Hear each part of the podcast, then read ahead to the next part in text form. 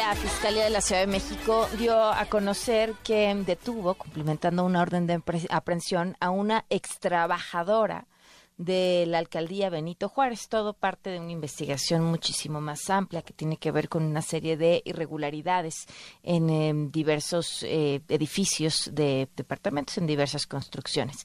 Me, llama la atención em, muchísimo que toda esta amplia investigación que encuentra o dice desde la versión de la Fiscalía una posible colusión de un montón de funcionarios y exfuncionarios públicos que parta de la denuncia de, vecinos por vicios ocultos o por servicios que dejaron de darles cuando compraron esos inmuebles.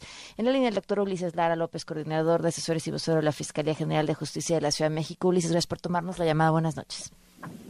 Muy buenas noches, Reina. Qué gusto saludarlo a ustedes, ¿Cómo, así? Una denuncia sobre vicios ocultos en un edificio que uno pensaría llevaría la vida entera termina destapando lo que ustedes eh, eh, llaman este cártel inmobiliario, pareciera un tema de corrupción más amplio.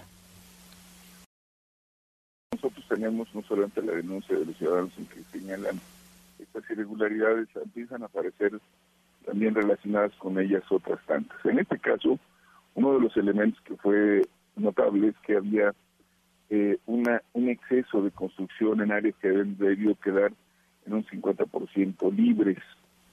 Y esto, bueno, pues tiene que ver con las escrituras, tiene que ver con los servicios, las ubicaciones sanitarias que estaban diseñadas dentro del, del, del, complejo de edificios que constituyeron, en este caso le hablo de este complejo que se llama City Towers y que tiene varias eh, digamos, crujías o espacios sobre los cuales se construye, donde tiene que tener una documentación respecto a cuál es el área destinada para que quede libre, porque eso lo marca la norma, y que no se cumplió con ella.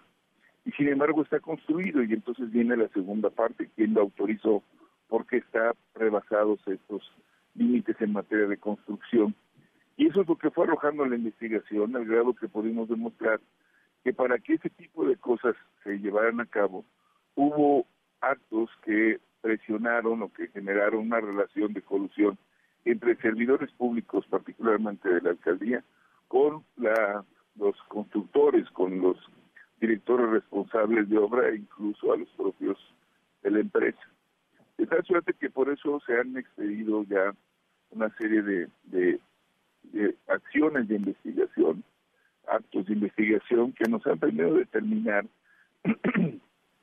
que estuvieron involucrados personas que ya de manera muy puntual han sido señaladas y que precisamente pudimos eh, obtener de juez una orden de aprehensión para que fueran llevados a este a esta autoridad y que sea quien determine con las pruebas que presentamos si cometieron o no los delitos que se les van a señalar como probables.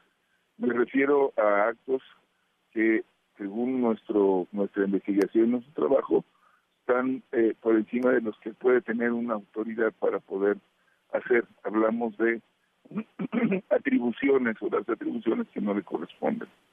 Y concretamente hablamos de eh, servidores públicos de la alcaldía, porque son los que obran en los documentos y quienes estuvieron al cargo de estas responsabilidades y lo firmaron. Uno de ellos todavía está en funciones, o bueno, estaba, no, no se ha localizado, que es el director de planeación. Una que estuvo trabajando y que es la persona que fue aprendida y que estaba trabajando como directora general de obras servicios urbanos, y el director de, de, de, servicios urbanos que estaba también relacionado.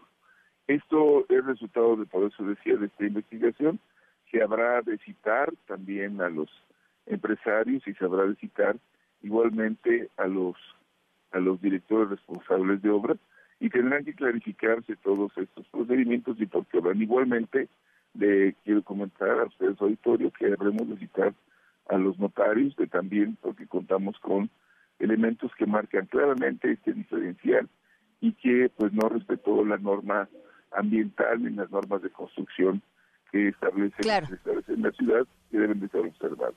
Claro, Ulises, te agradezco mucho que nos hayas tomado la llamada y mañana seguiremos hablando, por supuesto, de este tema que quedará mucho de que hablar. Muchas gracias. Al contrario, muchas gracias.